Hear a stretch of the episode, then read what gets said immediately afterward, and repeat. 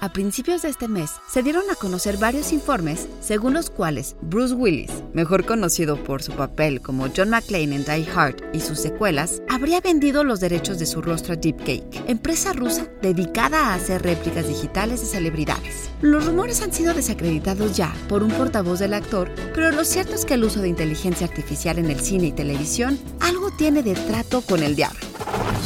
Institute.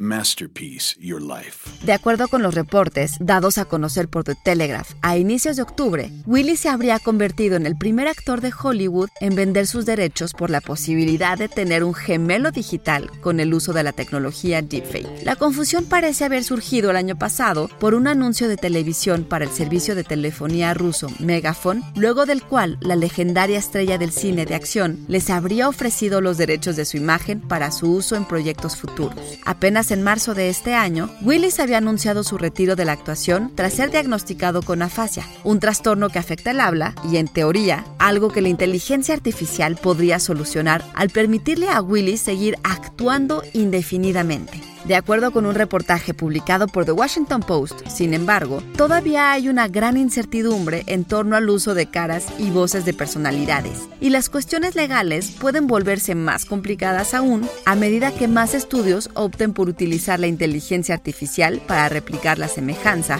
y las voces de celebridades en películas y comerciales. Según Equity, el sindicato de actores y locutores británicos, los contratos para hacer trabajos de voz vinculados a inteligencia artificial no son claros en el sentido de que técnicamente la empresa podría replicar rostros y voces por siempre, pues estos exigen a menudo que los artistas, intérpretes o ejecutantes firmen sus derechos a perpetuidad.